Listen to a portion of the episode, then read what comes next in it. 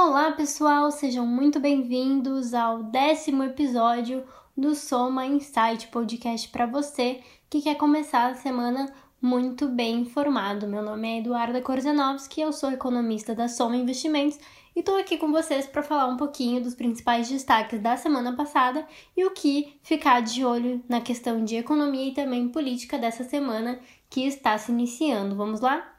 Bom, começando pelo cenário internacional, por lá o principal destaque da última semana continuou sendo o coronavírus. Os Estados Unidos registraram um número recorde de casos, foram mais de 60 mil casos em apenas um dia, e assim ultrapassaram então a marca de 3 milhões de casos confirmados pela doença. É importante a gente notar que no país Apesar desse crescimento do número de casos, há uma assimetria grande entre o crescimento de casos entre os estados. Apenas os estados da Califórnia, Texas e Flórida registraram quase metade dos casos nos Estados Unidos nesses últimos dias. Outro fator bastante importante também é o número de hospitalizações nesses estados, que também tem crescido a um ritmo bastante expressivo. Na Califórnia, por exemplo, ao longo das duas últimas semanas, houve um aumento de 44% nas hospitalizações e de 34% nas emissões em UTI. A maior parte desse aumento, claro, devido ao coronavírus. E esse crescimento de casos e de hospitalizações tem levado alguns estados a interromper o seu processo de reabertura das economias e, em alguns casos, inclusive, a voltar atrás e impor novamente medidas mais rígidas de distanciamento social. Apenas lembrando, esse é o principal risco atual à retomada de recuperação da economia mundial, e por isso é importante acompanhar de perto essa questão. Falando agora um pouquinho de indicadores econômicos, na última semana também tivemos dois indicadores importantes para os Estados Unidos: um indicador de atividade e também um indicador de emprego. Então, falando um pouquinho do indicador de atividade, foi a divulgação do ISM não manufatura. Esse indicador ele subiu de 45,4 para 57,1, acima do patamar que indica expansão da atividade. Ou seja, quando esse, quando esse indicador ele está acima de 50, ele indica expansão, quando ele está abaixo, ele indica contração. Esse indicador ele também veio acima da expectativa de mercado, que era de 50,1, indicando dessa forma então uma recuperação mais forte do que a prevista anteriormente.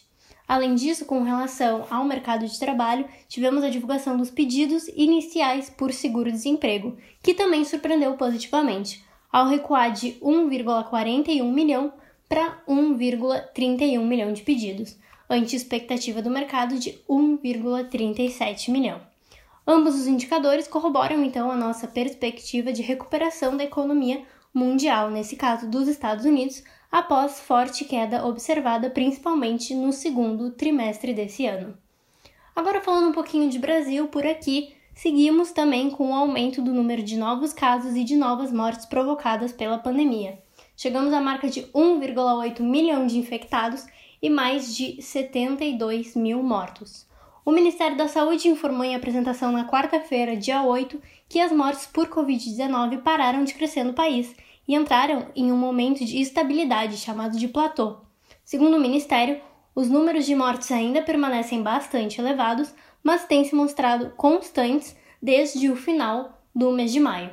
As contaminações, por outro lado, seguem em alta e o Brasil estaria longe de registrar quedas consistentes no número de contaminações pela doença. Com relação aos indicadores de atividade, a semana foi marcada por uma série de divulgações do IBGE, com dados relativos ao mês de maio. O volume de vendas no varejo, por exemplo, cresceu 13,9% no mês, maior crescimento desde janeiro de 2000. O valor ele veio bem acima da expectativa de mercado, que esperava um crescimento de 5,7%. Com relação às atividades pesquisadas, todas as oito atividades observadas no comércio varejista registraram taxas positivas na passagem de abril para maio. Entre elas, a que apresentou maior crescimento foi a atividade de tecidos, vestuários e calçados, com um crescimento de 100,6%. O comércio varejista ampliado, que inclui também as atividades de veículos, motos, partes e peças e de material de construção, cresceu 19,6% em relação a abril, descontando parte da queda dos dois meses anteriores. A atividade de veículos, motos, partes e peças cresceu 51,7%, enquanto o material de construção registrou 22,2%.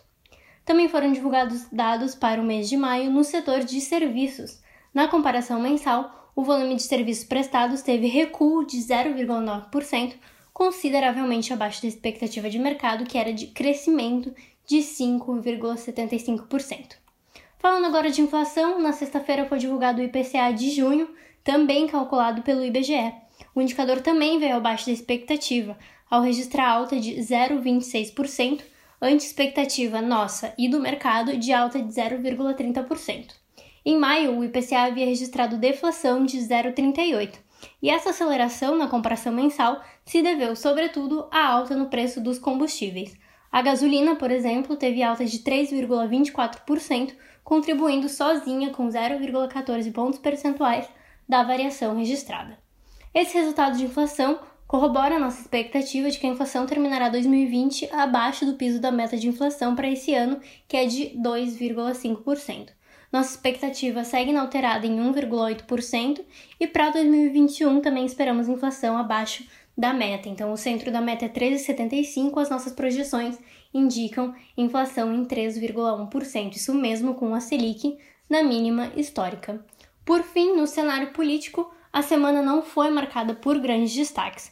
Tivemos a sanção presidencial da MP de redução de jornadas e salário, com o veto do presidente à desoneração da folha de pagamentos, algo que deve gerar discussões entre o executivo e o Congresso na próxima semana. Ainda também tivemos a semana aí marcada pela aprovação na Câmara da MP que trata sobre remarcação de passagens aéreas e também aí de uma MP de crédito a micro e pequenas empresas.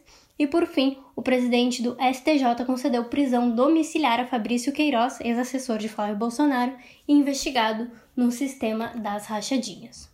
O que mais chamou atenção, entretanto, foi a confirmação de que o presidente Jair Bolsonaro está com coronavírus, e todos aguardavam aí se haveria ou não uma mudança de postura do presidente com relação à pandemia. Na nossa visão, essa mudança de postura é difícil de acontecer e só ocorrerá caso o presidente apresente um quadro mais grave da doença. Caso contrário, é mais provável que o presidente se utilize da sua recuperação para reafirmar a sua visão de que a Covid-19 é apenas uma gripezinha.